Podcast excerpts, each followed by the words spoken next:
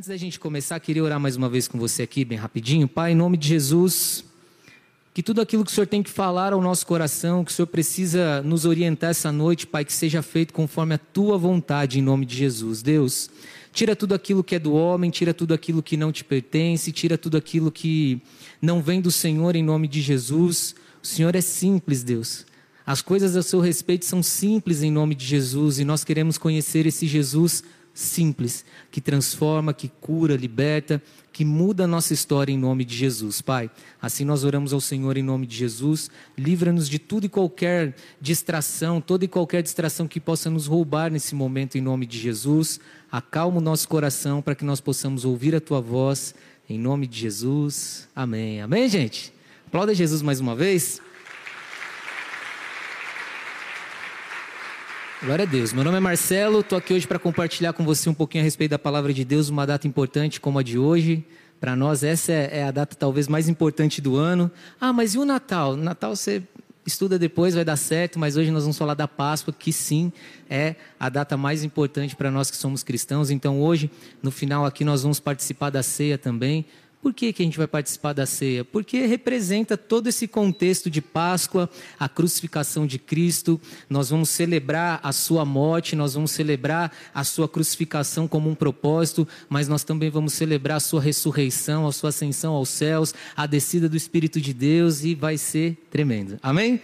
Queria compartilhar com vocês aqui, falando a respeito disso, livro de Atos é um livro importante. Enquanto você vai achando aí o capítulo 2, nós vamos ler ali do versículo de número 36 em diante. Porque ele tem todo um contexto histórico ali do Novo Testamento. Ele é importante porque ele traz toda a organização da igreja, né? Até a organização que nós temos nos dias atuais. Ele tem algumas coisas importantes também depois dos evangelhos ali. Ele fala então dessa ascensão de Cristo, esse batismo com o Espírito Santo, né? Aquela descida do Espírito de Deus lá em Atos 2, em Pentecostes e tal mas não é sobre isso que nós vamos falar hoje em nome de Jesus. Ele traz também ali toda a, caminhada dos apóstolos, inclusive o início do ministério de Paulo ali, quando ele faz as suas primeiras viagens missionárias ali, iniciando em Roma, enfim. Então, o livro de Atos ele é um livro importante, né? Existe uma discussão sobre quem é o autor. Alguns dizem que é Paulo, outros já ouvi falar que, que é Lucas. Enfim, fica essa discussão porque ele não tem um autor específico, né? Como talvez você vê nas cartas mais para frente, como você vê em alguns outros textos, onde o autor ele se habilita ali, ele se apresenta. Mas, independentemente de quem escreveu ou não, esse não é o nosso debate hoje aqui também. Eu quero compartilhar com você algo que aconteceu logo depois que o, Espírito de Deus ele desceu naquele famoso dia que você já conhece, onde estavam todos reunidos e todos estavam orando, e de repente um barulho, o Espírito de Deus desceu e todo mundo começou a falar em línguas diferentes, e ali se moveu o Espírito de Deus e tal. Eu quero falar com você a respeito de um momento que aconteceu logo depois desse dia. E aqui é legal a gente pensar um pouquinho a respeito disso, porque os discípulos, quando eles voltam do Monte das Oliveiras, lá que Jesus sobe aos céus e tal, Jesus ele dá essa promessa para ele, né? Para eles, para os apóstolos. Ele fala assim: olha, eu vou, mas vocês não vão ficar só. Fica tranquilo que eu vou deixar com vocês o Espírito Consolador. João fala bastante a respeito dele, o Espírito da verdade que o mundo não pode receber, mas que habita em nós e estará em nós eternamente. João também fala a respeito do Espírito Santo, dizendo que é ele que vai nos fazer lembrar de todas as boas palavras que Jesus falou. Então, fique tranquilo, você não precisa lembrar de todos os cultos, detalhe por detalhe, meu Deus, e agora como que eu vou fazer? Participe, se envolva, absorva o que a palavra vai falar ao teu coração, para que no momento certo o Espírito de Deus possa te ajudar a se lembrar de todas essas boas palavras. Então, eles estão vivendo todo esse contexto, e é interessante porque a Bíblia diz que eles voltam então para Jerusalém, quando eles saem lá do monte que ficava perto ali e tal. E a Bíblia diz que eles vão orar. Então, se os apóstolos, né, que receberam uma promessa de Jesus, voltaram ali para Jerusalém e foram orar, Talvez esse seja um ponto importante para nós, que nem é tema da mensagem, mas falando aqui, eu achei interessante compartilhar com você. Tudo que Deus falar ao teu coração, tudo que você receber através da, da mensagem que vem de Deus, da sua leitura da Bíblia ali, guarde isso no teu coração, toda promessa que Ele colocar diante de você, mas não se esqueça de orar a respeito disso. Porque se você lê o início aqui do livro de Atos, como nós estamos falando, eles recebem essa promessa de Cristo, voltam para Jerusalém, começam a orar e logo depois eles são cheios do Espírito Santo. Então, tudo aquilo que ele prometeu, como a Bíblia mesmo diz, ele é fiel para cumprir. Assim como ele disse que ressuscitaria o terceiro dia e ele ressuscitou, ele também disse que voltaria para nos resgatar e ele vai voltar. É importante a gente ter isso no nosso coração, em nome de Jesus. Mas o que eu quero falar com você está lá do versículo 36 em diante. Dentro desse contexto todo, eu queria ler com você aqui. Então, depois que todo mundo é cheio do Espírito Santo e tal, todo mundo passa por aquele momento icônico que todo mundo conhece, você já deve ter ouvido pregações a respeito disso. Pedro ele pega a palavra e começa a falar também. E aí no versículo de número 36, ele vai falando assim, ó: "Portanto, saibam com certeza todos em Israel que esse Jesus que vocês crucificaram, Deus fez Senhor e Cristo." As palavras partiram o coração dos que ouviam, e eles perguntaram a Pedro e os outros apóstolos: Irmãos, o que devemos fazer? Vamos parar por aqui um pouquinho. Então, todo mundo tomado por aquele momento, todo mundo vivendo aquela experiência do Espírito Santo. Pedro toma a palavra, você também já deve ter ouvido falar sobre isso, que naquela oportunidade 3 mil pessoas se converteram e tal. E ele começa a falar exatamente o que nós lemos aqui. Ele diz assim: Sabe aquele Jesus que vocês crucificaram? Deus o fez Senhor e Cristo. E eu fico imaginando aquelas pessoas ouvindo a pregação de Pedro naquele dia. Porque quando Pedro diz assim, ó, esse Jesus a quem vocês crucificaram, ele não estava só dizendo simples assim, que vocês colocaram no madeiro, penduraram e tal, aquele negócio todo, não.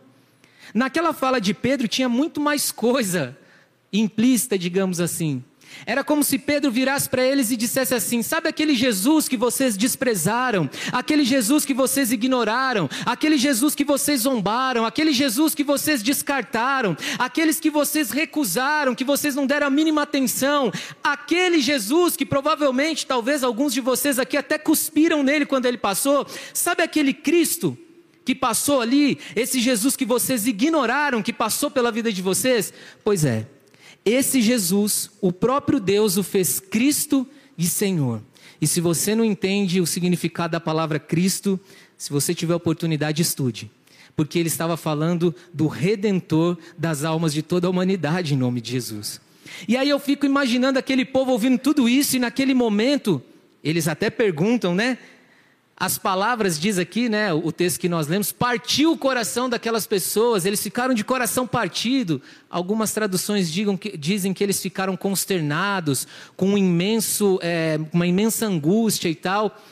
Eu fico pensando mesmo, porque de fato, além de tudo isso, eles devem também ter ficado com medo tremendo, porque você imagina, todo aquele Jesus que eles desprezaram, ignoraram, que eles simplesmente rejeitaram, era o Cristo, feito pelo próprio Senhor, o Filho de Deus que foi enviado àquela terra. E aí eu penso que além de coração partido, eles deviam estar morrendo de medo. Isso aqui é uma reflexão minha, não está escrito exatamente isso aqui.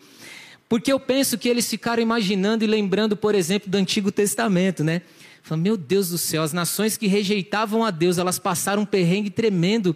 Imagina a gente que acabou de crucificar embora a crucificação ela cumpriu um propósito que deveria ser cumprido mesmo. Glória a Deus pelo dia da crucificação, glória a Deus pela morte de Jesus, porque ele ressuscitou em nome de Jesus. Mas eu fico imaginando o coração daquelas pessoas, que talvez é o seu coração hoje. Que talvez é você que está aqui pela primeira vez, não conhece o Evangelho ainda, está chegando aqui pela primeira vez. Talvez a notícia que aqueles homens receberam naquele dia é a notícia que você está recebendo hoje. Você que talvez até está na igreja há muito tempo já, tem vindo, tem participado, tem vivido todo esse lifestyle, mas de repente, aquilo que aqueles homens ouviram naquele dia sirva para você e para mim. Sabe esse Jesus que você ignora, esse Jesus que você já ouviu falar muitas vezes e que você nunca deu atenção? Esse Jesus que talvez alguém da sua família um dia tentou apresentar para você e você simplesmente ignorou, talvez até a pessoa que te trouxe aqui hoje, talvez até o convite que você recebeu, você recebeu com desdém, você falou: "Ah, eu vou lá só para ver qual que é desses malucos aí, para saber o que que eles falam no culto e tal". Talvez esse sentimento é o seu essa noite. Porque esse Jesus que você despreza, esse Jesus que você ignora, esse Jesus que você não tem o um mínimo de consideração, ele continua sendo Cristo e o Salvador feito por Deus. Então hoje, se você tiver oportunidade, se você passar por esse momento, não saia daqui da mesma forma como você entrou. Lembre-se de que esse Senhor, que esse Jesus, ele continua sendo o Cristo. E se você o rejeitou, e se você de alguma forma zombou, e se você de alguma forma desprezou tudo que te falaram a respeito de, dele, talvez hoje seja o dia de você mudar de ideia. Para que não haja em você o mesmo sentimento que talvez houve naqueles homens, que além de coração partido, como eu te disse, eles ficaram temerosos, provavelmente, se lembrando dos acontecimentos passados. Talvez alguns até olhavam para o céu e diziam: será que vai chover fogo agora e vai consumir a gente? Como é que vai ser e tal? Mas aqui começa de fato a mensagem para nós.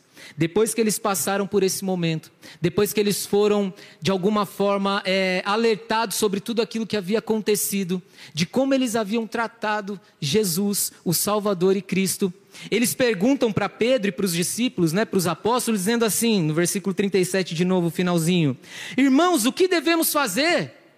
Porque é aqui que eu digo para você que talvez eles estavam com muito medo, dizendo agora a casa caiu, como eu falei no último culto lá, a casa caiu, não é gíria, fica tranquilo.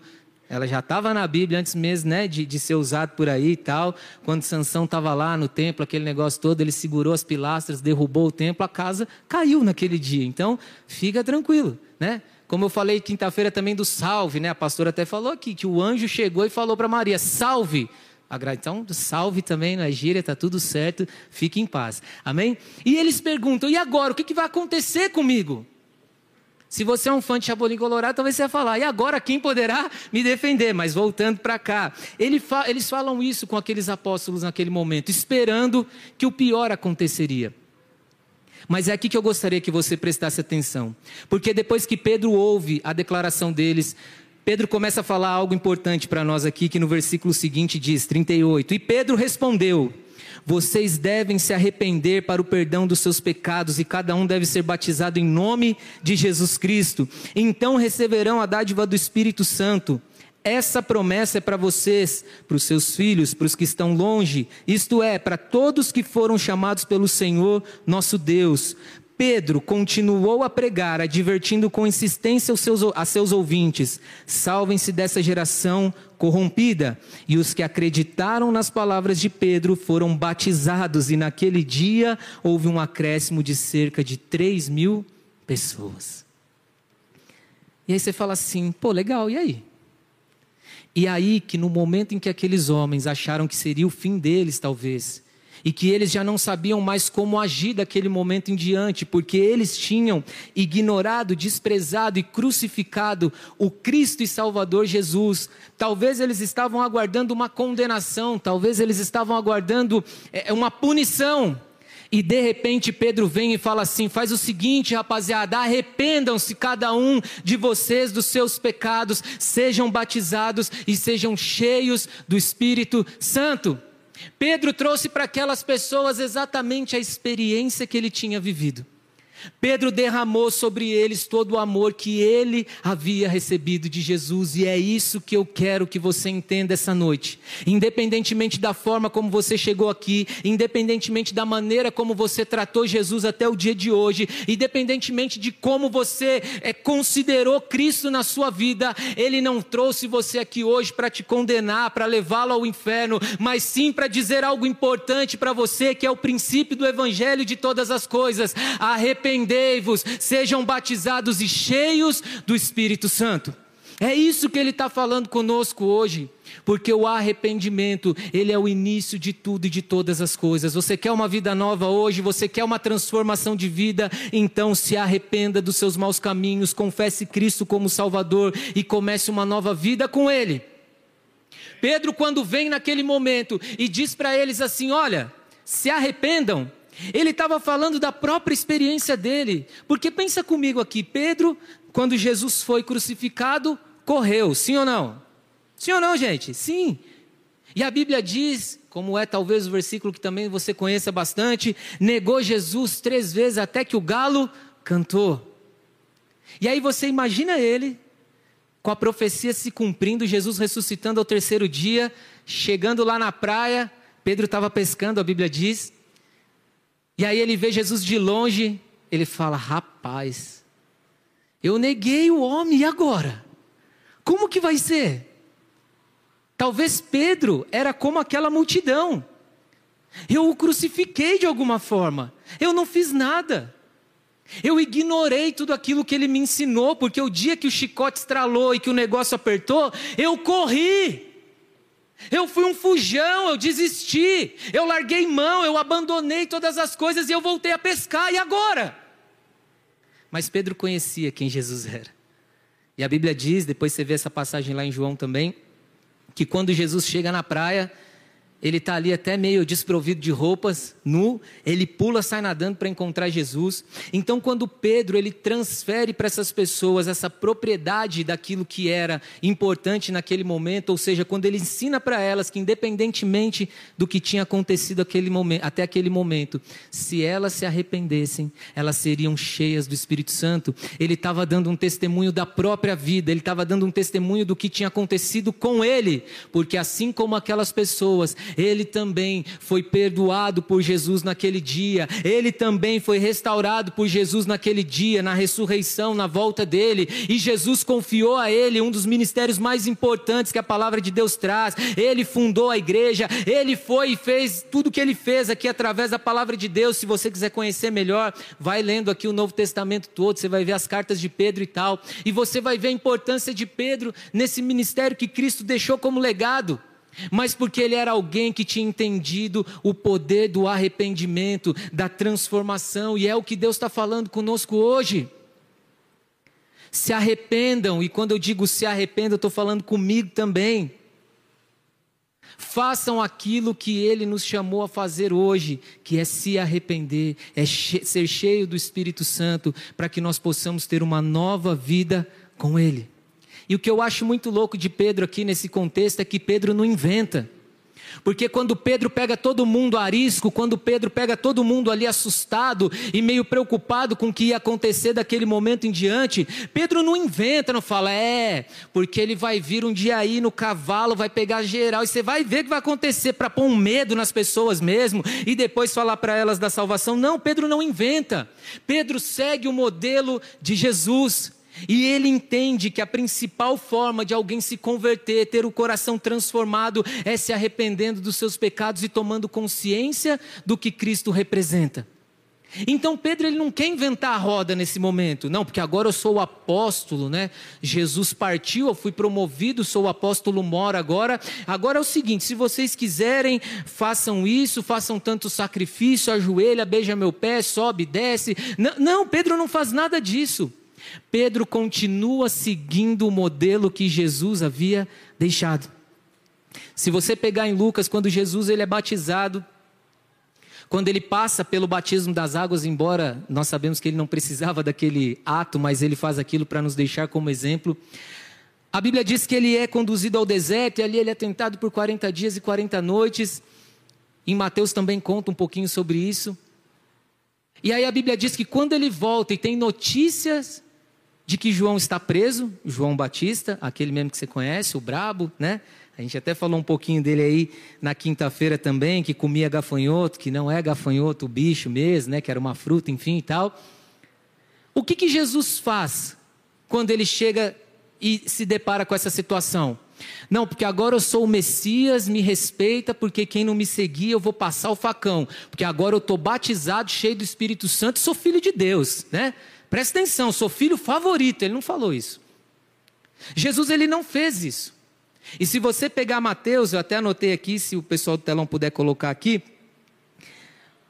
Quando ele fala ali em Mateus, capítulo de número 4, versículo 17, quando ele volta, ele diz algo que você acabou de ouvir. Ele fala: arrependei-vos. Arrependei-vos porque o reino de Deus é chegado.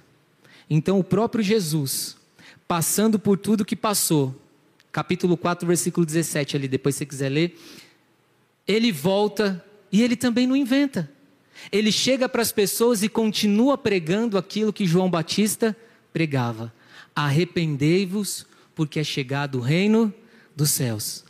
Pedro, quando se depara com aquela situação, o Espírito Santo enchendo as pessoas, ele tem a oportunidade de falar de Cristo para aquele povo, para aquela multidão. Pedro não inventa, Pedro não vem trazendo um contexto muito elaborado, muito difícil de se entender. Pedro vem e apresenta a essência de quem Cristo é, o perdoador de pecados, o Cordeiro de Deus que tira o pecado do mundo, como nós falamos durante a semana aqui. E Pedro diz assim: arrependam-se e sejam batizados e cheios do Espírito Santo. Então existe uma familiaridade em tudo isso. Entenda algo aqui que aconteceu com Pedro, por exemplo. Você só vai ser importante na vida de outras pessoas a respeito daquilo que diz salvação, palavra de Deus para transformar outras vidas, quando você tiver propriedade daquilo que você fala. Pedro, quando se apresenta para aqueles homens e começa a pregar, Pedro não está falando uma coisa que ele aprendeu de alguém e que ele vivia mais ou menos. Pedro estava falando de algo que ele passou que ele viveu, o perdão, a misericórdia e a graça que o abraçou, e não que abraçou o amigo dele. Então, quando ele fala de arrependimento, quando ele fala de conversão, ele fala de algo pelo qual ele viveu. Ele fala de algo que ele vivenciou. Se você quiser ter propriedade naquilo que você fala, é importante que você viva a maioria dos processos daquilo que você está dizendo. Não adianta querer falar de conversão, não adianta querer falar de reino de Deus, não, adianta querer militar na internet se você mesmo não se arrepende dos seus pecados, continua nas mesmas práticas e vive uma vida dupla. Que na igreja é de uma forma e lá fora é de outra. Que no seu trabalho é o legalzão que faz uma coisa, uma série de coisas que não dá nem para a gente falar aqui, e aqui na igreja não adianta. Porque as suas palavras elas não têm poder nenhum frente ao seu comportamento, porque não há propriedade naquilo que você fala. Pedro, quando prega para aquelas pessoas, ele fala de algo que estava no seu coração. Quando ele dizia que Deus perdoaria o pecado daquela gente, é porque ele tinha certeza do que ele estava dizendo. Ele não tinha aprendido isso e estava falando porque era bonito, mas porque ele viveu aquilo na pele. E você pode passar por essa experiência hoje. Se você quiser uma nova vida, se você hoje se arrepender dos seus pecados, se você hoje dizer eu me arrependo de ter ignorado a presença de Jesus durante a minha vida inteira e eu quero uma vida nova daqui para frente, simples assim. Ele vem, perdoa os seus pecados, sara as tuas feridas e te dá um recomeço. Hoje é dia de ressurreição, mas ele está para fazer a ressurreição na tua vida todos os dias que você clamar. Arrependimento ele diz: Arrependei-vos, porque é chegado o reino dos céus. E Pedro, quando vai falar a respeito dele, não inventa, repete a mesma mensagem. E por que tudo isso? Qual a razão de tudo isso? Por que, que tanto João Batista, o próprio Jesus, que não se compara a ninguém, é incomparável, é indescritível, como você leu aqui, inigualável, acima de todo nome está, e é de fato, a Bíblia diz que o nome dele é sobre todo nome, que foi dado a ele autoridade no céu, na terra e debaixo da terra, que ele, no nome dele, nós curamos enfermos, expulsamos demônios, que é por causa da autoridade que há no nome de Jesus, nenhum mal nos sucederá, praga alguma chegará à nossa tenda. É por esse Jesus poderoso mesmo, mas por quê? Que até ele também falava de arrependimento. Porque arrependimento é a base da nossa conversão. Sem arrependimento nada acontece. E com arrependimento, tudo começa a ser diferente. E é o que nós vamos ler agora daqui para frente, do versículo de número 42 em diante. Os frutos começam a aparecer. Então, tanto João Batista, quanto Jesus, como Pedro nessa ocasião, sabiam que para que as coisas mudassem, para que frutos começassem a aparecer, para que pessoas vivessem uma realidade diferente, elas precisavam se arrepender, porque era a base de todas as coisas. Porque sem arrependimento não há fruto. Perceba que esse povo, depois que ouve aqui, né? Esse povo que eu digo, o povo de Deus, aqueles que estavam reunidos naquele dia em Pentecostes, eles ouvem a respeito do arrependimento, eles praticam, eles se arrependem, eles se batizam e eles são cheios do Espírito de Deus. E aí começa a acontecer algumas coisas diferentes. No versículo 42 em diante, então depois dessa pregação de Pedro, né? No versículo anterior diz que os que acreditaram nas palavras de Pedro foram batizados e naquele dia houve um acréscimo de cerca de 3 mil pessoas. Quando diz que eles foram batizados, eu entendo que quem se batiza é porque toma noção dos seus pecados e se arrepende deles, confessando publicamente. É o ato que você está com medo de tomar há tantos anos, há tanto tempo na igreja e ainda não teve coragem de se batizar, porque ainda talvez não entendeu o que o arrependimento traz na vida de alguém. Então, até quando você vai ficar esperando a respeito do batismo? Não, estou esperando melhorar, estou esperando, não vai acontecer. É entendimento, eu entendi, eu compreendi, a partir de hoje eu quero uma vida nova. Ah, mas o ladrão da cruz não foi batizado, não dava o dízimo, não tomou santa ceia e foi para o céu. Se você quiser ser crucificado agora e ser condenado de um crime que você cometeu de repente e ter essa oportunidade, tudo bem.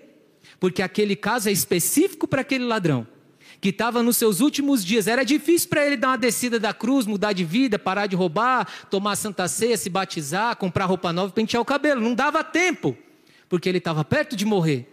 E naquela situação, sim, Jesus falou para ele: ainda hoje vai estar comigo no paraíso. Sabe por quê? Porque naquele momento em que ele se deparou com Jesus naquela cruz, ele entendeu que aquele Cristo que ele desprezou talvez a vida inteira, que fez com que ele praticasse tudo que ele praticou, toda a forma como ele tinha tratado, que Jesus havia sido anunciado durante muito tempo naquele lugar, ele entendeu que ele era o Cristo constituído por Deus, e mesmo nos 47 do segundo tempo, já dizia a canção: Dimas, arrependido ele foi e foi para o céu.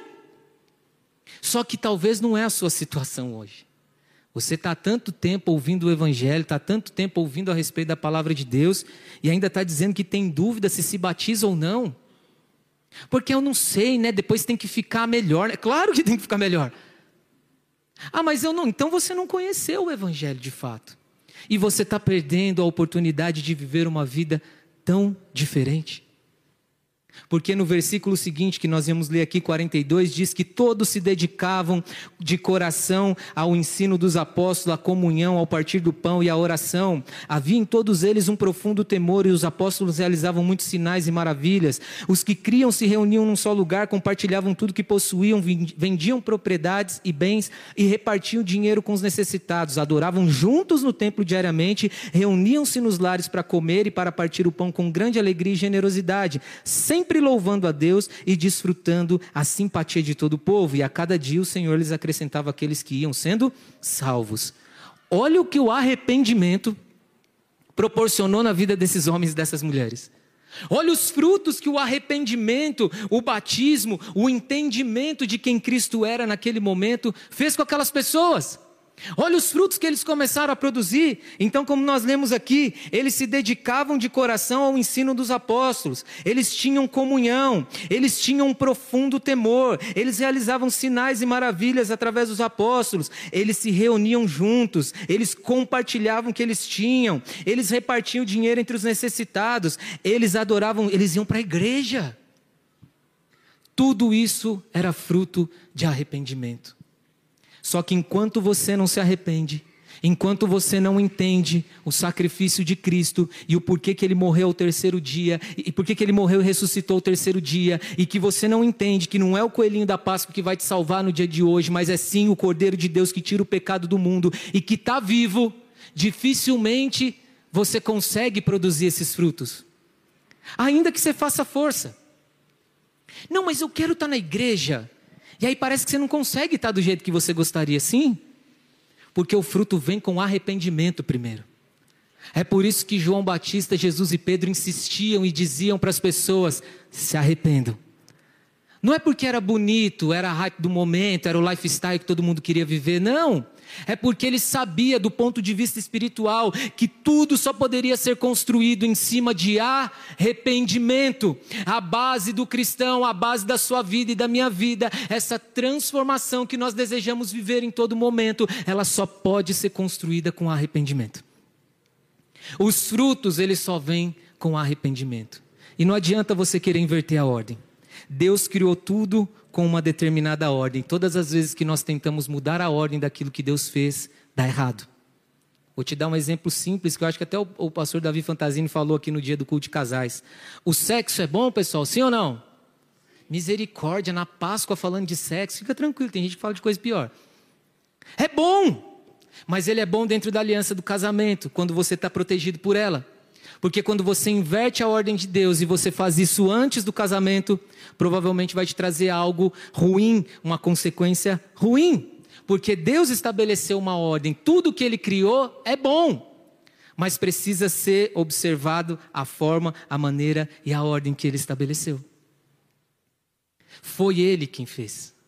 Então, todas as vezes que você muda essa ordem, geralmente você se dá mal. Trabalhar, fazer um monte de coisa sem se converter. E aí eu digo trabalhar na igreja, no ministério. Trabalhar sem trabalhar todo dia, não é importante, senão sustento não vem.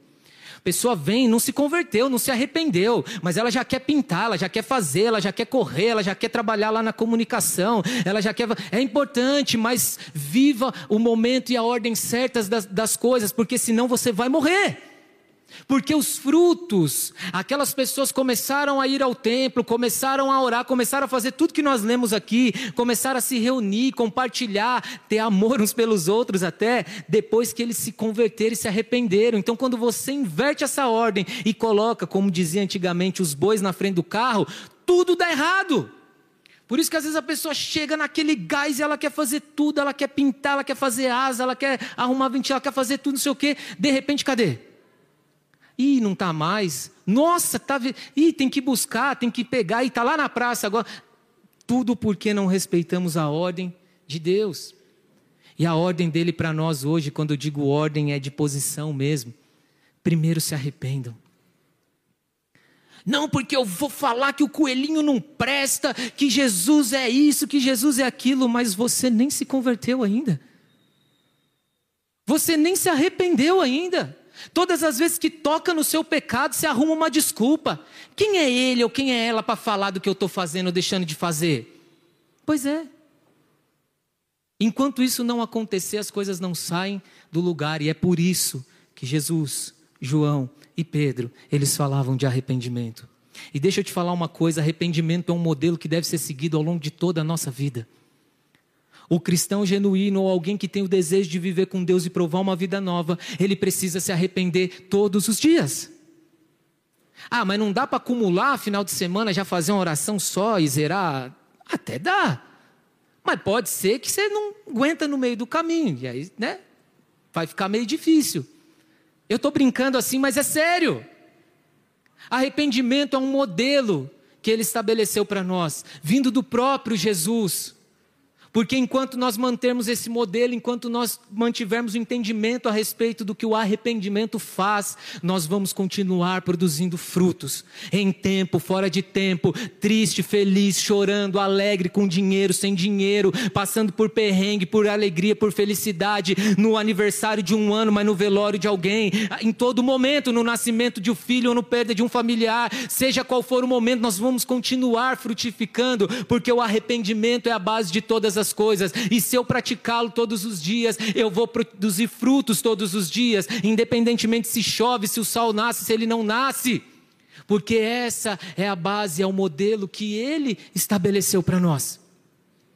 Eu não estou produzindo frutos, eu venho para a igreja e tem hora que eu não quero vir mais. Talvez seja o momento de você tomar uma decisão e se arrepender de fato. E se arrepender, às vezes você não vai lembrar de cada pecado, de cada coisa, de cada situação. O Espírito de Deus pode fazer isso por você. Mas se arrepender é reconhecer que não há vida sem Jesus e que se eu estou ouvindo a respeito dele e eu quero viver com ele daqui para frente, eu preciso andar como ele andou. Não sou eu que disse isso, está escrito aqui na Bíblia. E a Bíblia é a melhor forma de você conhecer a Cristo. Pregações são importantes? São. Os cultos que você assiste no YouTube, legal, também.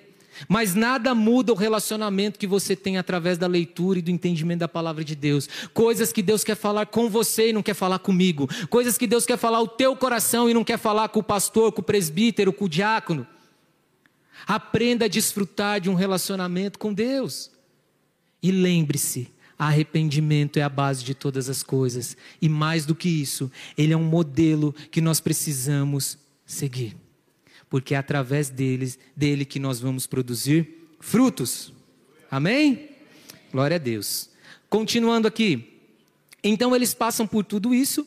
E aí, capítulo 3 em diante, continua-se aqui, né? Falando a respeito de tudo que eles estavam realizando. Então, Vou ser bem rápido aqui nessa leitura, só para a gente pegar uma outra situação que aconteceu. Então, certo dia, por volta das três da tarde, Pedro e João foram ao templo orar. E um homem aleijado de nascença estava sendo carregado. E todos os dias ele era colocado à porta do templo chamada Formosa, para pedir esmolas. Quando ele viu Pedro e João, que iam entrando, ele pediu-lhes dinheiro. Pedro se voltou, Pedro e João se voltaram para ele e disse: "Olhe para nós", disse Pedro. E o homem fixou o olhar neles, esperando receber alguma esmola. Pedro, no entanto, disse: Não tenho prata nem ouro, mas o que eu tenho eu te dou. Em nome de Jesus Cristo, levante e ande. E aqui Pedro faz um milagre, aquele negócio todo. A Bíblia continua aqui contando a respeito desse dia. E aí, no versículo, nos versículos de antes, esse homem é curado, então ele vai até o templo. Aí a liderança da, da sinagoga começa a ficar usando a tradução contemporânea, bolada com Pedro e com João. Ele falou: Meu, o negócio está bravo aqui, que os caras oraram, o negócio aconteceu e tal, porque eles eram cheios do Espírito Santo, porque eles tinham se arrependido, porque eles estavam produzindo frutos de arrependimento, e a cura é um deles, e eles estavam fazendo isso e tal. E aí começa a gerar todo um, um motim ali na, naquela liderança e tal, aquele negócio todo. E aí a Bíblia conta nos versículos seguintes, né? Vou só encurtar aqui para não ficar muito comprido a Bíblia diz que essas lideranças chamaram aqueles homens e falaram assim: ó, a gente está vendo aí que vocês estão fazendo um monte de coisa e tal, que o negócio está acontecendo, aquele negócio todo e tal. Mas vamos fazer o seguinte: vamos parar de pregar sobre esse Jesus aí, viu? Vamos parar de falar sobre arrependimento e tal, porque eles estavam com medo de tudo que estava acontecendo, porque eles não queriam que o povo fosse transformado. Sabe por que eles não queriam que houvesse transformação naquelas pessoas? Para que elas precisassem depender deles em todo tempo, em todo momento para que eles continuassem sendo o centro das atenções gospel do momento. Que sem eles nada acontecia. Que sem eles ninguém podia ler de uma. Não, sem eles, sem o aval daqueles homens, daqueles líderes daquela sinagoga, eles não podiam fazer absolutamente nada. E é por isso que eles não queriam. E aí é muito engraçado, porque Pedro e João são indagados a respeito disso, e eles falam assim: é melhor vocês pararem de pregar, tá combinado, tá certo e tal. Eles falam, gente, na boa mesmo assim, a gente já viveu tanta coisa, a gente já passou por tanta coisa, que ninguém vai impedir a gente de continuar falando desse Jesus. E eles não tinham razão para prender aqueles homens e eles foram embora tal e não sei o quê. Só que nesse processo todo eles tiveram mais uma vez a oportunidade de falar a respeito do que Deus estava dizendo. E aí no capítulo 4, no versículo de número 19, acontece outra coisa interessante aqui também, eu queria que você lesse comigo lá agora. No capítulo 4, vamos ler do, do versículo de número 8, que aí vai ilustrar aqui, vai, vai confirmar essa parte que eu estou falando para vocês. Então, cheios do Espírito Santo, produzindo fruto, eles estavam firmados na doutrina de Cristo, que estava baseada no ar arrependimento. Não, mas eu sei o aramaico, eu sei o hebraico, não vale de nada se você não se arrepender. Você vai ser só mais um bobão inteligente, que está cheio. É só mais um na multidão. E nada contra ser inteligente, amém, pessoal? Isso aqui não é inveja, não. Eu sei que eu não sou, mas enfim. Mas sem conversão, sem arrependimento, nada acontece. Então eles estão vivendo todo esse mover, eles estão vivendo todo esse contexto aqui, e eles já converteram mais de 3 mil pessoas, e eles começaram a produzir fruto também. Estava uma beleza. O negócio estava acontecendo. E aí no versículo 8 do capítulo 4, quando eles são indagados pelas autoridades, Pedro responde, né? Cheio do Espírito Santo, Pedro respondeu: Autoridades e líderes do povo, estamos sendo interrogados hoje porque realizamos uma boa ação em favor de um aleijado, e os senhores querem saber como ele foi curado? Saibam os senhores e todo o povo de Israel que ele foi curado em nome de Jesus Cristo, o Nazareno, a quem os senhores crucificaram, mas que Deus ressuscitou dos mortos, pois a respeito desse, desse Jesus que se diz: a pedra que vocês rejeitaram se tornou pedra angular. E aí ele diz algo importante aqui no 12: não há salvação em nenhum outro, não há nenhum outro nome debaixo do céu em toda a humanidade por meio do qual devemos ser salvos. E aí vem a parte que eles ficam bravos, né? Quando os membros do conselho viram a coragem de Pedro e tal, ficaram admirados, pois sabiam que eram homens comuns e sem instrução. Reconheceram também que eles haviam estado com Jesus. Versículo 14. Mas não havia nada que pudessem fazer, pois o homem que tinha sido curado estava ali diante deles. Assim, ordenaram que Pedro e João fossem retirados da sala do conselho e começaram a discutir entre si. E aqui eles planejam, né?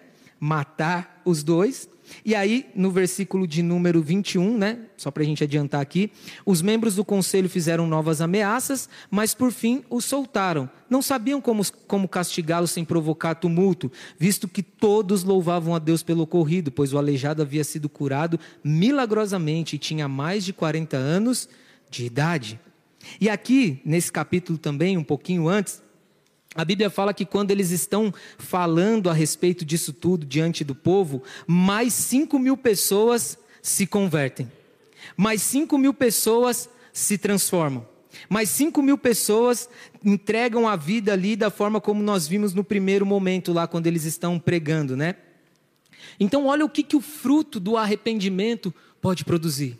Num pequeno espaço de tempo, Pedro e Pedro e João aqui eles falam da salvação e da transformação e anunciam Cristo de forma simples e descomplicada para 8 mil pessoas. Isso sem contar o que aconteceu no meio do caminho, que talvez a Bíblia não relata aqui e mostra para nós. Mas tudo isso só aconteceu porque eles se arrependeram. O arrependimento é a base de todas as coisas. Eu não estou querendo saber quanto tempo você está na igreja. Eu não quero saber quantos anos de evangelho você tem. Para mim, isso não importa, com todo respeito e consideração. Eu estou perguntando para você e estou perguntando para mim, porque desde ontem eu estou sendo questionado com isso. Quando que você vai se arrepender? Quando que você vai praticar a base e o fundamento de todas as coisas para que os frutos possam ser notados? Para que você possa produzir os frutos? Essa é a pergunta de Jesus hoje. Não é se você não gosta do coelhinho e gosta de Jesus Cristo. Amém, isso é importante. Mas é qual modelo de vida você tem vivido e seguido ao longo desses anos? Você está conformado em ser um sepulcro caiado, que é bonito por fora, mas ruim por dentro? Você está conformado em viver uma vida de aparências mesmo? Que você vem aqui, bate o teu cartão no culto, vai embora, e eu estou falando de você e estou falando de mim, amém? Mas não há conversão, não há arrependimento. Nada acontece por emoção. Nada acontece por convencimento. Não adianta achar que você vai produzir frutos muito diferentes do que você está produzindo se você só faz as coisas por emoção, por impulso natural, por coisas que você acha que são importantes. Sem arrependimento, nós não vamos chegar a lugar nenhum. Se tem algo que eu quero falar com você hoje, que o arrependimento é o fundamento para que a gente mantenha as nossas vidas na direção e do propósito de Deus. Fora isso, nós vamos ser um monte de emocionados, felizes e contentes. Que quando der o primeiro aperto, quando der a primeira situação ruim, quando alguém ameaçar que vai fechar a igreja, que vai perseguir o cristão, você vai ser o primeiro a falar: Eu mesmo não sou nem desses caras aí, estou tranquilo. Não, e eu nem conheço essa raça ruim aí, mas sei onde eles estão. Se quiser, vamos levar vocês lá e tal. Comportamento semelhante ao de Judas que não se arrependeu que passou pela oportunidade de cear com Cristo, como você e eu nós vamos passar aqui, mas não quis se arrepender. E eu não estou dizendo que talvez seria diferente ou não, isso é muito profundo, porque se eu dizer, dissesse aqui que Judas se arrependeu e aí ele não ia chamar a galera para pegar Jesus, Jesus não ia ser, não vou entrar nessa brisa, porque eu acho que Jesus faria de outra forma, Deus faria de outro momento, nada fugiria do controle dele e Cristo seria crucificado da mesma forma. Mas é um exemplo para a gente usar hoje aqui, ele não quis. E o final dele foi a morte, porque ele estava vivendo com Cristo. E é muito interessante isso, porque se você pegar o mesmo livro de Atos aqui, nós estamos lendo aqui o versículo de número 36, mas se você pegar o capítulo 2 e ler desde o começo, que fala da vinda do Espírito Santo, uma das, prega... das preocupações deles, né, nos, nos primeiros aqui, no capítulo 1, por exemplo, é substituir Judas. Só que Pedro fala uma coisa importante sobre Judas aqui, eu vou ler com você bem rapidinho. Capítulo 1, versículo 12, não precisa abrir não, mas se estiver perto aí, leia comigo. Então voltaram do Monte das Oliveiras para Jerusalém, cerca de um quilômetro de distância. Quando chegaram, subiram à sala superior da casa onde estavam hospedados.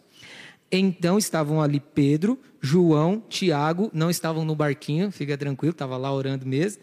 Né? André, Felipe, Tomé, Bartolomeu, Mateus, Tiago, filho de Alfeu, Simão, o Zelote e Judas, que não é o que tinha morrido, né, que é o filho de Tiago.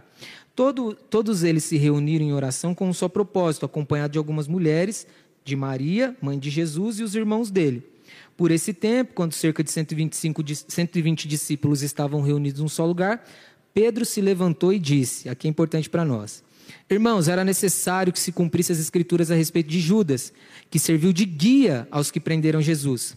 Esse acontecimento havia sido predito pelo Espírito Santo por meio do rei Davi. Judas era um de nós e participava do ministério conosco. Então Judas não era qualquer pessoa. Tudo bem que no sábado, antigamente, você saía batendo nele pelas ruas, aquele negócio todo, pedindo bala e tal. Mas ele não era qualquer pessoa. Ele passou por todo o ministério. Mas olha o perigo de viver uma vida com Deus sem estar baseado no arrependimento. Olha o risco que você corre de estar vivendo uma vida com Deus. E o que, que mostra que eu tenho uma vida com Deus e uma vida sem Deus? São os frutos. Porque você pode até vestir uma roupa bonita e vir para a igreja hoje, pentear o cabelo, ficar, né, aparentemente alguém comportado. Mas Deus conhece o teu coração e o meu, Ele sabe como nós somos fora daqui. Então Ele diz assim: olha o risco que é viver uma vida sem ter como base o arrependimento. Ela leva à morte. Olha o risco de você fazer as coisas emocionado, convencido, pelo seu braço, pela sua inteligência, pela sua capacidade. Não, porque eu sei cantar, né? Grande coisa. Tem um monte de gente que sabe cantar melhor que você. Por isso que eu não estou falando dos músicos, não, viu? Estamos juntos aqui, viu, pessoal? Depois vocês têm que tocar aqui, tá, né? Tal. Não é isso, não, mas. E daí? Ah, porque eu sei falar em público, o problema é seu. Sem uma vida baseada no arrependimento, não vai ter fruto, e se não tiver fruto, infelizmente o final é morte. Judas deixa esse exemplo claro para nós, e aí, como eu disse para você, não estou ignorando o fato de que havia sobre ele todo um propósito, que foi inclusive predito por Davi aqui nas profecias de Davi, mas Judas estava ali. Judas segurava o gasofilaço, hein, Denis? Brincadeira, né? Mas ele não se converteu. E por que, que ele não se converteu? Porque ele não se arrependeu. E ele não produzia frutos até parecia. Porque se você pega a trajetória de Judas antes dele ser o X9 do rolê e falar que Jesus estava naquele lugar, você até falava que Judas era de Deus, cara. Você não via, você fala, se, se alguém lê a Bíblia antes da ressurreição, vai ter um monte de filho chamado Judas por causa desse Judas. E Judas é um nome bonito, fica tranquilo. Porque o Judas, filho do Tiago, era gente boa, que inclusive tem até uma carta lá no final da Bíblia, você pode dar uma olhada. E iam colocar por causa disso.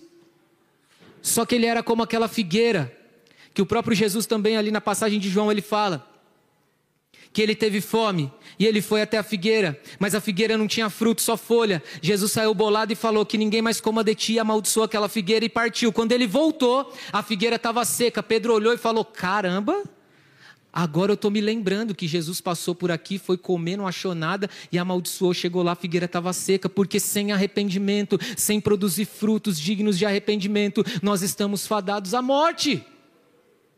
O arrependimento é a base de todas as coisas, e essa palavra é dura para você, mas é para mim também. Porque não é só no dia em que eu encontrei Jesus, me arrependi dos meus pecados e agora estou feliz e contente. Não é todos os dias. É me colocar diante de Deus e falar, cara, eu não valho nada mesmo, né? Não valho, falei certo, não vai né, achar que eu estou falando errado e tal. Me ajuda a ter um dia diferente hoje.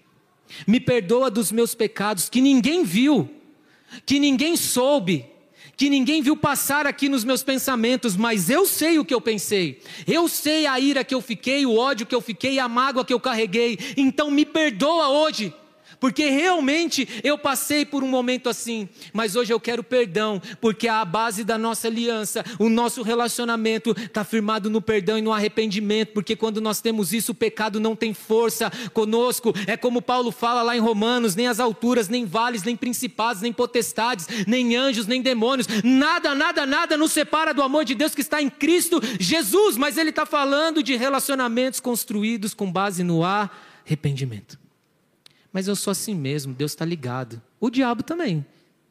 Tá tudo certo, Deus está ligado mesmo, Deus está de boaça.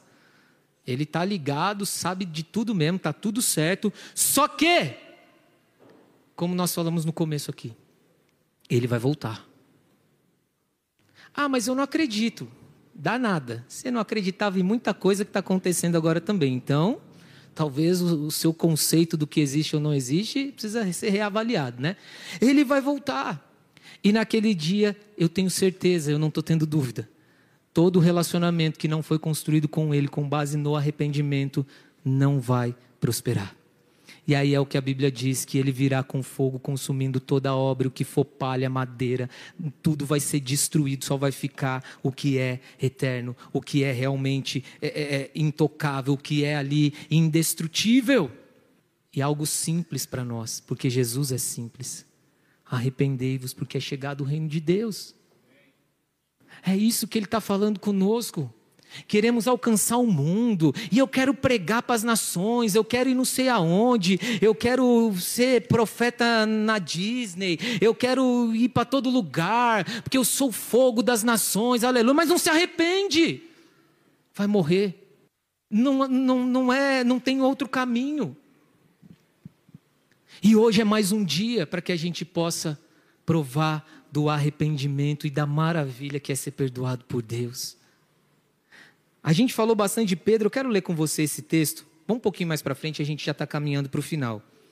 Segunda carta de Pedro, lá no final da Bíblia, se você quiser em Apocalipse voltar, é mais fácil. Segunda não, primeira carta de Pedro, né? Capítulo 1. Eu anotei as referências aqui, mas eu fui tão mão de vaca para economizar papel que ficou tudo pequeno e eu não enxergo, né? Aí a casa cai. É, gente. Está rindo aí, mas vai chegar para você também, fica tranquilo. Isso, Michele, ri mesmo, porque vai chegar para você. Não sei nem onde você está, mas estou ouvindo sua risada. Amém, gente. Então, Pedro, aqui, só para a gente finalizar aqui essa parte. Então, Pedro, ele escrevendo essa carta, ele faz a saudação aqui no capítulo 1. E aí ele começa aqui, 3. Todo louvor seja a Deus, Pai do nosso Senhor Jesus Cristo. Por sua grande misericórdia, Ele nos fez nascer de novo, por meio da ressurreição de Jesus Cristo dentre os mortos. Agora temos uma viva esperança e uma herança imperecível, pura e imaculada que não muda e nem se deteriora, guardada para vocês no céu. Por meio da fé que vocês têm, Deus os protege com o seu poder até que recebam essa, essa salvação, pronta para ser revelada nos últimos tempos. Portanto, alegrem-se com isso, ainda que agora, por algum tempo, vocês precisem suportar muitas provações. Então, quando você se arrepende, constrói seu relacionamento com base no arrependimento, você vive uma vida nova. Frutos começam a ser produzidos a partir de você. Mas isso não te garante também uma vida feliz, tranquila, no que você não vai ter problema mais, não. Tudo vai continuar do mesmo modo, digamos assim. Mas você vai se alegrar até mesmo nesses momentos, porque o que está em você já não é de você mesmo. Por isso que nós declaramos com toda a fé: maior é o que está em mim do que aquele que habita no mundo ainda que eu seja é, é, pressionado, ainda que eu seja apertado, ainda que as coisas comecem a acontecer fora daquilo que eu planejei, eu todavia me alegrarei, eu sei que Ele vive. E aí Pedro continua dizendo, né, no versículo 6 aí que nós lemos, agora o 7. Essas pessoas mostrarão que sua fé é autêntica, como fogo prova e purifica o ouro. Assim a sua fé está sendo experimentada e ela é muito mais preciosa que o simples ouro.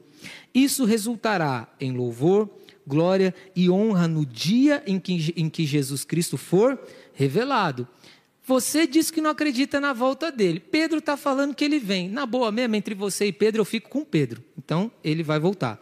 E aí ele continua no versículo 8: Embora nunca o tenham visto, vocês o amam. E ainda que não o vejam agora, creem nele e se regozijam com alegria inexprimível e gloriosa, pois estão alcançando o alvo da sua fé, que é a sua salvação. Até mesmo os profetas queriam saber mais sobre essa salvação e investigaram a respeito quando profetizaram acerca da graça preparada para vocês. Buscavam descobrir que tempo ou ocasião se referia o Espírito de Cristo, que neles estava, ao predizer o sofrimento a sua, e a sua grande glória posterior. Foi-lhes dito que suas mensagens não eram para eles, mas para vocês. E agora, essas boas novas lhes foram anunciadas por aqueles que pregaram pelo poder do Espírito Santo enviado do céu é algo tão maravilhoso que até os anjos anseiam observar. Portanto, preparem sua mente para a ação e exercitem o autocontrole. Depositem toda a sua esperança na graça que receberão quando Jesus Cristo for revelado. Sejam filhos obedientes, não voltem ao seu antigo modo de viver quando satisfaziam os próprios desejos e viviam na ignorância.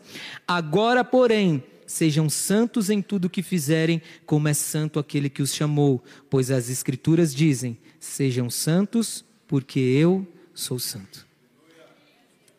É ele falando, não sou eu. É Pedro dizendo a respeito de Cristo. E ele está falando: não voltem a viver como vocês viviam antes. Em outras palavras, podemos dizer que Pedro está falando assim: mantenham como base, como modelo para toda a vida de vocês o arrependimento. Pratiquem eles todo dia, porque assim vocês não vão voltar a praticar as obras antigas. E a tendência é que vocês prossigam, avancem em direção ao alvo. Qual é? Ficar rico, ganhar dinheiro e casar? Não, isso é pouco mas é alcançar a vida eterna, estar com Deus eternamente, é entender que ainda que tudo ao seu redor desmorone, ainda que você não tenha tudo que você quer, ainda que você não alcance e conquiste tudo aquilo que você almejou, nada disso importa, porque o dia que você morrer nessa terra, existe um lugar preparado para você na eternidade. É por isso que a gente está reunido aqui. Não queremos que alguém fique rico, podre de rico. Olha como Deus me prosperou. É legal, é gostoso, é importante e Ele faz, mas isso não é nada comparado a uma vida eterna com Ele, que provavelmente Judas não vai provar. Silêncio entre os irmãos. É, talvez. Ah, mas Judas está condenado e tal. Cara, não sei, não estou aqui para julgar Judas, né? Deixa ele lá, tranquilaço, cada um com seus BO. Então, é assim. Mas o arrependimento é algo que nós não podemos esquecer. Estamos vivendo um momento em que fazemos muita coisa por emoção. Emocionado. Acabei de chegar. Nunca se preocupou em se batizar, em ter uma vida com Deus, mas quer fazer um monte de coisa. Quer subir na cadeira lá no trabalho para falar que o Natal é do Satanás e que Jesus nem nasceu em dezembro, mas não tem conversão. Quer falar na Páscoa lá, o pessoal põe coelhinho no trabalho, aí entra para todo mundo ver orando, tá amaldiçoado, coelho dos infernos, aquele negócio todo e tal, mas não se arrepende quer criticar a imagem de alguém que talvez tenha uma fé, uma crença diferente da sua, que a gente sabe que não é baseada no Deus verdadeiro que deu a vida por mim e por você, antes de todas as coisas, a gente não valia nada e mesmo assim ele morreu no nosso lugar. Aí quer chegar chutando lá a mesa do, do amigo de trabalho, porque afinal de contas ele é do Satanás e eu sou de Jesus, mas não tem arrependimento, não produz frutos de arrependimento. Não adianta nada. Só vai arrumar briga. Tomara que ele te pegue na saída. De verdade. Dê um couro em você, se você não for arrependido, né? Que você for, ele não vai fazer isso não. Porque não é na emoção, não é no seu ímpeto, é na sua conversão, é no seu arrependimento, é na vida que você nutre com Deus, independentemente do pastor, do presbítero, do apóstolo, do diácono, da igreja. É quando você está na sua segunda-feira e não tem culto, e você tem que se virar por aqui. É quando você está na quarta-feira antes da célula e o BO aconteceu antes de você chegar para o teu líder de célula lá para pedir socorro e você mesmo tem que orar. Quando o endemoniado na sua frente aparece, cheio do satanás, cheio dos capeta, não adianta ligar para o pastor, não adianta ligar para o líder de célula. O que, que eu faço agora? Eu mesmo começo a rir. Falo, vai besta. Aperta bem o cinto, que se não tiver bem vai ficar pelado, né? Mas não estou inventando não, isso também está na Bíblia, né? A Bíblia conta um episódio que Paulo, lá, os filhos do sacerdote quiseram inventar uma moda lá, pregar como Paulo pregava, e falaram para o demônio: Eu esconjuro vocês em nome do Jesus que Paulo prega. Satanás olhou para ele e falou: Aqui então pula para dentro que é nós, e cobriu eles de porrada, deixou eles pelados. Foi um vexame. Talvez eu brinque com você assim, porque vai existir esse momento, então entenda a importância de você se converter e se arrepender. Entenda a importância de eu me converter e me arrepender. Eu preciso todos os dias estar em conserto com Deus, porque nós não somos infalíveis, imbatíveis. Esse é o modelo que nós precisamos seguir. Cara, se Jesus, João e Pedro falando a mesma coisa, não serve, eu não vou falar que eu desisto, né? Ou eu mesmo desisto, né? Mas Deus nunca desiste de ninguém. Não tem. E vou te falar outra coisa bem rapidinho aqui: Deus não está implorando para você aceitar Ele, não.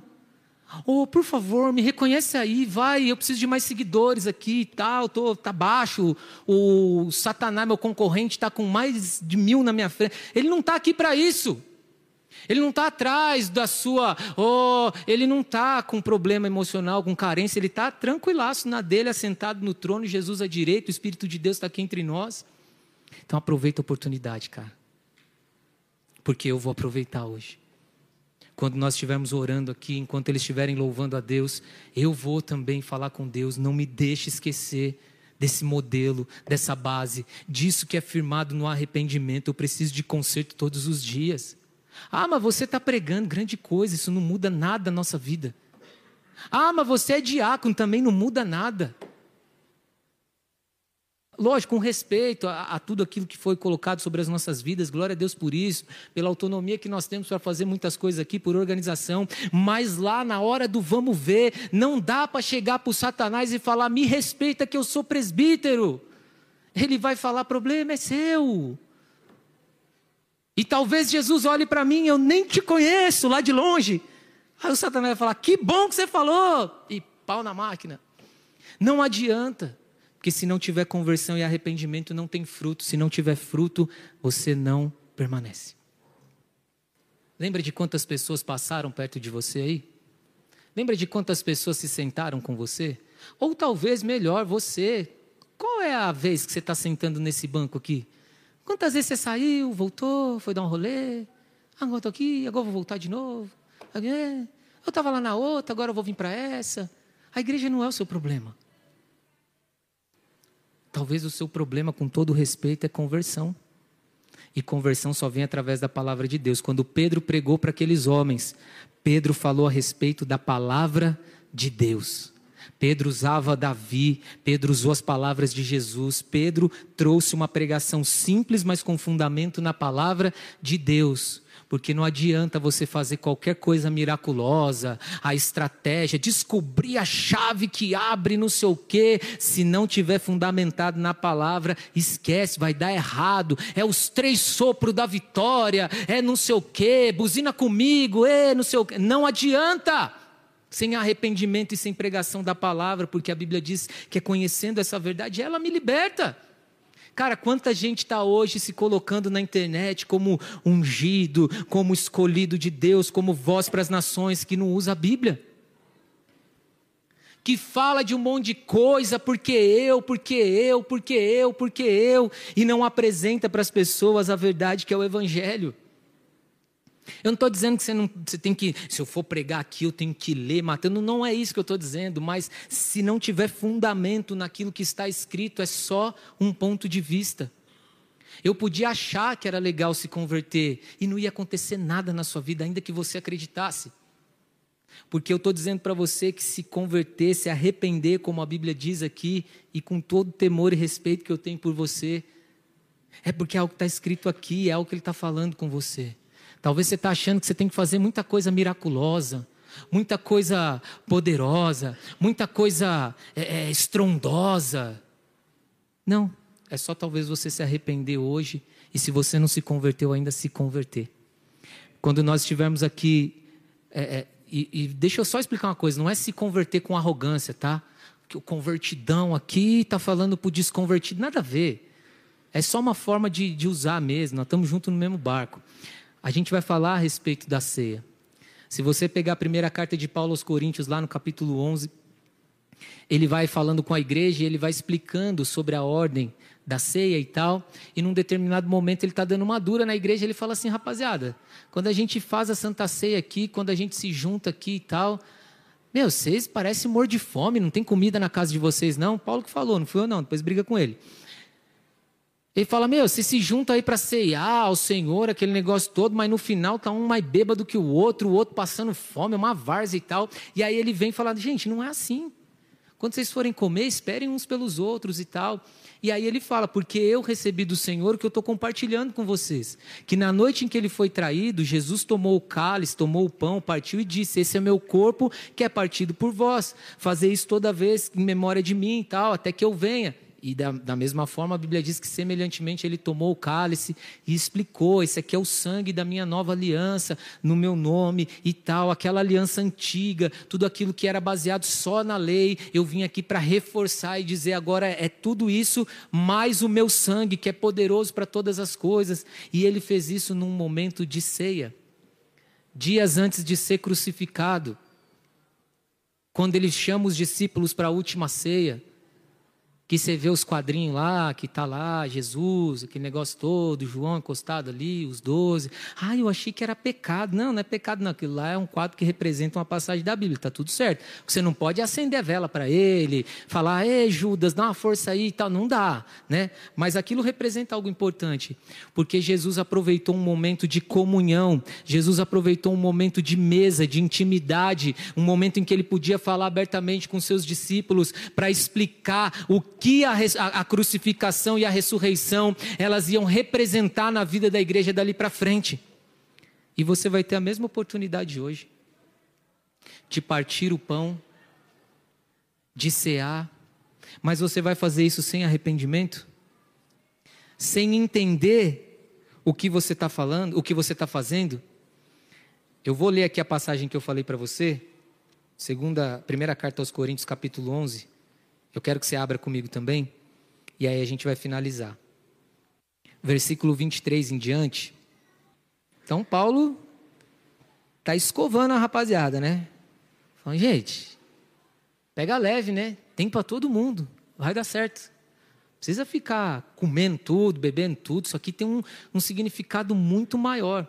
E é como talvez para mim e para você hoje.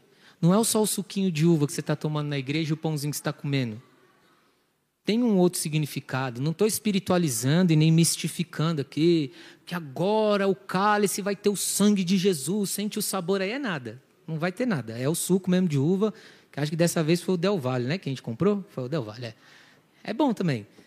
Mas o Aurora é melhor, né, gente? Mas tá caro, enfim.